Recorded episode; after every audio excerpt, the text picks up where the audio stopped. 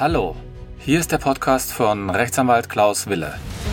Wille, der Podcast für das Familienrecht. Herzlich willkommen und es geht auch gleich los. Ja, herzlich willkommen zu meiner nächsten Folge. Das ist die Folge Nummer 5. Es geht heute um ein ganz anderes Thema. Ich hatte mich ja in der letzten Zeit sehr viel um das Sorgerecht gekümmert. Dann hatte ich auch eine Folge über das Umgangsrecht, insbesondere im Hinblick auf die Corona-Krise und jetzt widme ich mich einem ganz neuen Thema. Es geht nämlich um die Frage, bis wann kann eine Vaterschaft angefochten werden? Und zwar haben wir folgenden Hintergrund. Ein Ehemann und eine Ehefrau waren verheiratet. Klar, die waren verheiratet. Und die Ehefrau hatte eine außereheliche Beziehung zu einem anderen Mann. Und jetzt ging es darum, aus der Beziehung zwischen dem, ich sag mal, Geliebten oder dem Freund der Ehefrau entstand ein oder kam ein Kind zur Welt. Und jetzt war die Frage, was kann der Freund tun, damit er als Vater anerkannt wird? Und das ist gar nicht so einfach, denn hier müssen einige Sachen eingehalten werden. Insbesondere muss hier die sogenannte Anfechtungsfrist eingehalten werden. Die Anfechtungsfrist für die Anfechtung einer Vaterschaft ist immer zu berücksichtigen und sie endet im Grunde genommen nach zwei Jahren. Und ich habe hier einen kleinen Fall, den ich kurz vorstellen möchte, vom Oberlandesgericht Hamm. Der ist relativ aktuell, der ist nämlich vom 25. Februar 2020. Und das Oberlandesgericht Hamm hatte sich nun mal mit der Frage zu beschäftigen, ob in diesem Fall noch eine Vaterschaftsanfechtung möglich ist und im Grunde genommen hat es die Frage zu klären, wann beginnt die Anfechtungsfrist und wann endet diese Anfechtungsfrist. Hintergrund der Entscheidung war folgender Sachverhalt. Der mittlerweile Ex-Freund, aber der Freund der Ehefrau beantragte beim Amtsgericht die Feststellung einer Vaterschaft hinsichtlich eines Kindes. Das Kind war im April 2013 geboren. Und der Mann hatte diese Beziehung zu der Ehefrau. Die Ehefrau war aber zum Zeitpunkt der Geburt verheiratet. Diese Ehe wurde nach der Geburt des Kindes im Mai 2013 rechtskräftig geschieden. Und jetzt stellte sich die Frage, ob der Geliebte und wann er die Vaterschaft neu regeln kann bzw. feststellen lassen kann. Nach der Geburt des Kindes, und das ist eine wichtige Zusatzinformation, stellte sich heraus, dass das Kind aufgrund eines Erbdefektes eine Fehlbildung am Finger aufwies. Und das Spannende an dieser Sache war, dass der gleiche Defekt mit der gleichen Fehlbildung am Finger der Ex-Freund auch hatte. Und der Ex-Frau, Ex-Freund hatte auch mit einer anderen Frau noch ein Kind und auch dieses Kind hatte diese Fehlbildung am Finger. So, die Fra Frau hat sich dann von ihrem Mann scheiden lassen und nach der Scheidung ist die Frau dann mit ihrem Freund zusammengezogen. Jetzt kam es aber so, dass die Beziehung auch scheiterte und die, die beiden haben sich dann im Mai 2017 getrennt. Und jetzt wollte der Ex-Freund wenigstens die Vaterschaft festgestellt haben, denn das hatte er bisher noch nicht getan. Bevor ich jetzt also auf den Fall im Einzelnen eingehe, möchte ich kurz die rechtliche Situation darstellen. Rechtlich sieht die Situation zum Zeitpunkt der Ehescheidung nämlich wie folgt aus. Grundsätzlich legt das Gesetz fest, dass der Vater eines Kindes unter drei Voraussetzungen festgestellt werden kann. Entweder der Mann war zum Zeitpunkt der Geburt mit der Mutter des Kindes verheiratet oder die Vaterschaft wurde anerkannt oder eine dritte Möglichkeit ist, dass die Vaterschaft gerichtlich festgestellt wurde. Das heißt, in unserem Fall vom Oberlandesgericht Hamm war es so, dass zum Zeitpunkt der Ehescheidung der Ehemann noch als rechtlicher Vater des Kindes anzusehen war und das war jetzt auch unabhängig davon, ob der Mann mit der Frau in irgendeiner Weise noch ähm, intim gew gewesen ist, darauf kommt es überhaupt nicht an. Es gibt nämlich eine sogenannte gesetzliche Vermutung, die besagt, wenn ein Kind während der Ehe geboren wurde, dann gilt der Ehemann als Vater. Selbst wenn feststeht, dass der Vater, äh, dass der, dass der Ehemann nicht der biologische Vater ist, das heißt, wenn zum Beispiel ein DNA-Gutachten privat eingeholt wurde und man hat sonst nichts weiter getan. Ja, um sozusagen das noch ein bisschen abzurunden, muss man sich natürlich jetzt fragen, wie kann jetzt der Ex-Freund oder der Freund erreichen, dass er sozusagen als rechtlicher Vater dargestellt wird oder anerkannt wird. Juristen machen es ja manchmal ein bisschen kompliziert und die unterscheiden zwischen biologischem Vater und rechtlichen Vater. Und diese beiden Positionen können manchmal auseinanderfallen. Und in diesem Fall ist es ja so, dass der Freund der biologische Vater war und der Ehemann war der rechtliche Vater. Und jetzt stellte sich dann die Frage, was kann der Freund tun, um als biologischer Vater auch als rechtlicher Vater anerkannt zu werden?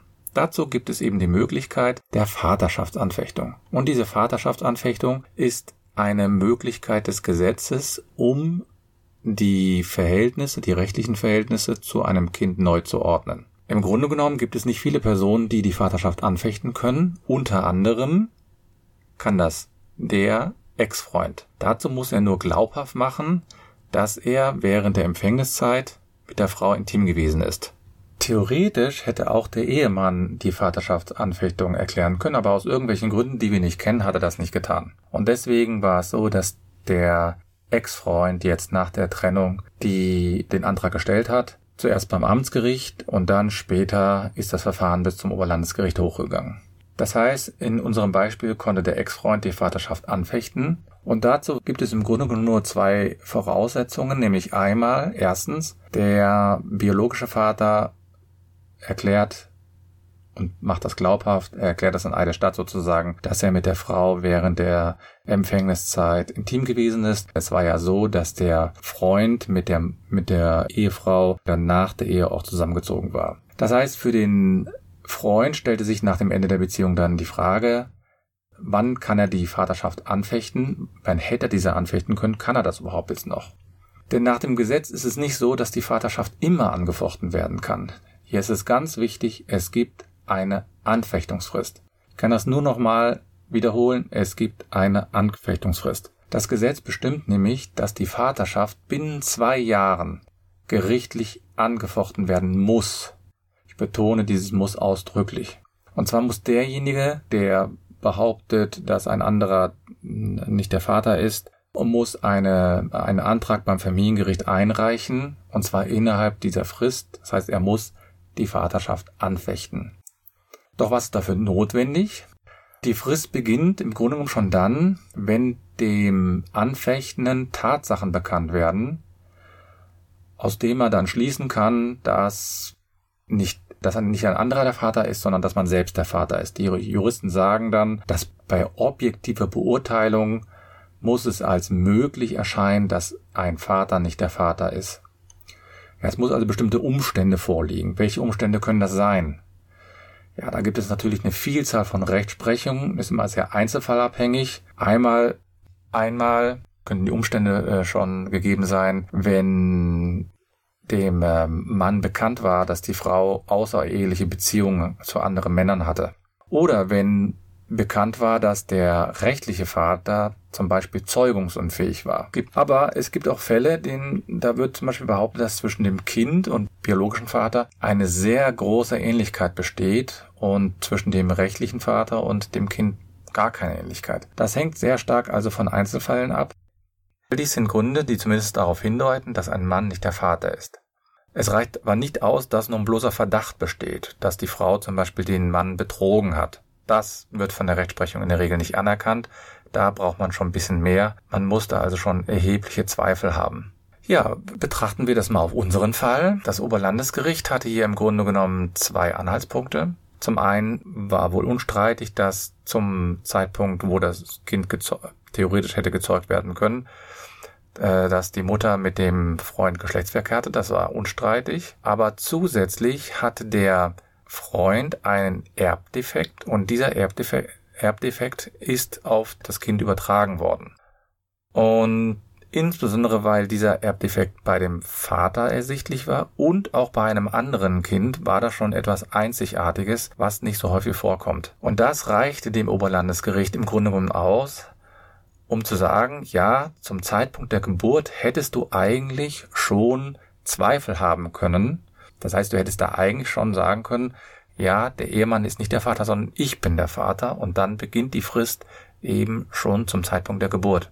Das heißt, spätestens im April 2013 war das hier und äh, die Frist endete dann spätestens zwei Jahre später, also im April 2015.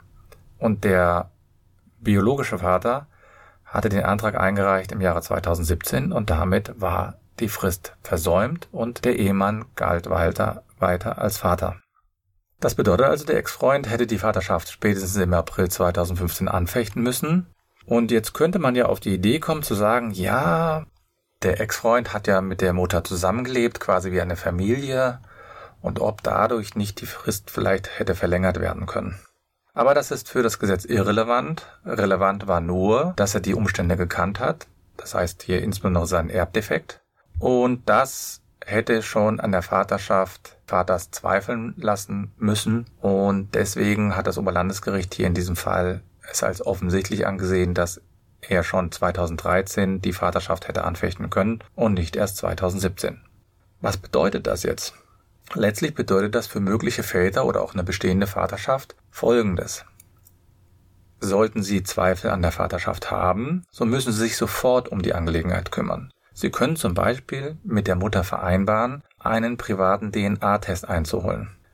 Diesen Test können Sie auch nach der neueren Rechtsprechung jetzt vereinfacht verlangen. Die Voraussetzungen sind da nicht besonders hoch. Was nicht anerkannt wird, ist ein heimlich eingeholter Test. Der wird in der Regel von der Rechtsprechung als unzulässig angesehen. Es gibt diese eine Vorschrift, das ist der Paragraph 1598 A BGB, also Bürgerliches Gesetzbuch. Der gibt einem, also einem möglichen Vater die Möglichkeit, die Vaterschaft zu überprüfen. Wie ich schon sagte, die Voraussetzungen sind nicht besonders hoch. Man muss nur bestätigen, dass man während des Empfängniszeitraums mit der Mutter eine äh, intime Beziehung hat. Wenn Sie jetzt zu lange warten und die Anfechtungsfrist läuft jetzt ab, dann ist die Anfechtung auch nicht mehr möglich. Und das ist natürlich jetzt auch aus der Sicht des Ex-Mannes nicht ganz einfach, denn er muss weiterhin Unterhalt zahlen. Er hat vielleicht dann die Möglichkeit, ein Recht auf Umgang mit dem Kind geltend zu machen.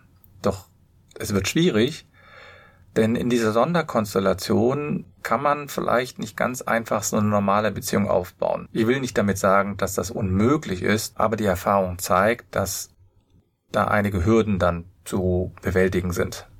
Ja, nur nebenbei möchte ich natürlich darauf hinweisen, dass der biologische Vater, obwohl er jetzt nicht als rechtlicher Vater anerkannt ist, zumindest ein Umgangsrecht geltend machen kann. Denn nach dem Gesetz gilt er als sogenannte enge Bezugsperson. Er hat immerhin mit dem Kind zusammengelebt. Und in solchen Fällen gibt einem das Gesetz ein Umgangsrecht und das könnte er geltend machen, ob er das jetzt noch gemacht hat, das wird aus dem Fall aber nicht deutlich. Das heißt, als Vater oder als möglicher Vater muss man sich am Anfang sehr genau überlegen, wenn das Kind auf die Welt kommt, ob man Zweifel hat, dass man der Vater ist oder nicht. Und ähm, dann äh, muss man entscheiden, ob man einen DNA-Test fordert oder nicht.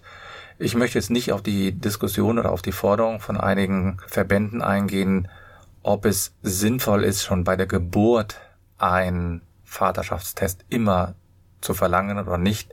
Dafür gibt es gute Argumente, dafür gibt es auch ein paar Gegenargumente also hätte natürlich eine gewisse Rechtsklarheit und Rechtssicherheit, wenn man das schon am Anfang macht. Ob das aber vielleicht nicht am Anfang auch eine große Belastung ist, ist was anderes, denn immerhin gibt es ja die Anfechtungsfrist von zwei Jahren. Wobei die auch sehr kurz ist, das gebe ich offen zu. Zweijährige Anfechtungsfrist ist wirklich nicht lang. Bevor ich dann also mit diesem Podcast für heute schließen, möchte ich vielleicht noch kurz darauf hinweisen, das Gericht, das zuständige Gericht wer ist da, wer ist für diese Vaterschaftsanfechtung zuständig? Für die Anfechtungsverfahren sind immer die Amtsgerichte zuständig und hier insbesondere die Familiengerichte. Und das sagt aber jetzt nicht aus, in welcher Stadt dieses Verfahren eingeleitet wird. Und das hängt immer davon ab, wo das Kind lebt. Machen wir ein Beispiel. Der mögliche Vater lebt in Düsseldorf, das Kind lebt aber in Köln. So ist das richtige örtliche zuständige Gericht hier Köln und nicht Düsseldorf. Das heißt, der Vater müsste dieses Verfahren in Köln anreichen. Also ich fasse nochmal zusammen. Sollte man also eine Vaterschaft bezweifeln oder zumindest Irritation haben, vielleicht hält man es für unmöglich, dann sollte man sich relativ schnell dafür entscheiden, einen DNA-Test einzuholen. Denn sobald die Anfechtungsfrist abgelaufen ist, die zweijährige Anfechtungsfrist, gilt derjenige als Vater weiterhin der gerade in diesem Moment Vater ist und man selbst kann die Vaterschaft nicht anfechten. Das heißt, man kann nicht in die rechtliche Position einsteigen und man hat keine Möglichkeit mehr, hier die, an der, an der Konstellation etwas zu verändern. Etwas anderes ist vielleicht die Konstellation, dass man vielleicht ein Umgangsrecht geltend machen kann. Trotzdem möchten ja viele Väter, also biologische Väter, auch als rechtliche Väter anerkannt werden. Und daher ist es notwendig, dass sie sich schnell rühren. Ja, ich bedanke mich für eure Aufmerksamkeit. Ich freue mich natürlich über ein Feedback. Ich freue mich auf eine nette Bewertung und ähm, gerne könnt ihr auf meiner Homepage nachschauen. Ich habe dort viele aktuelle Rechtsprechung zum Umgangsrecht, zum Sorgerecht, zur Vaterschaftsanfechtung. Ich wünsche allen viele Gesundheit, gerade jetzt in dieser Corona-Zeit und bedanke mich für die Aufmerksamkeit. Vielen Dank. Bis denn.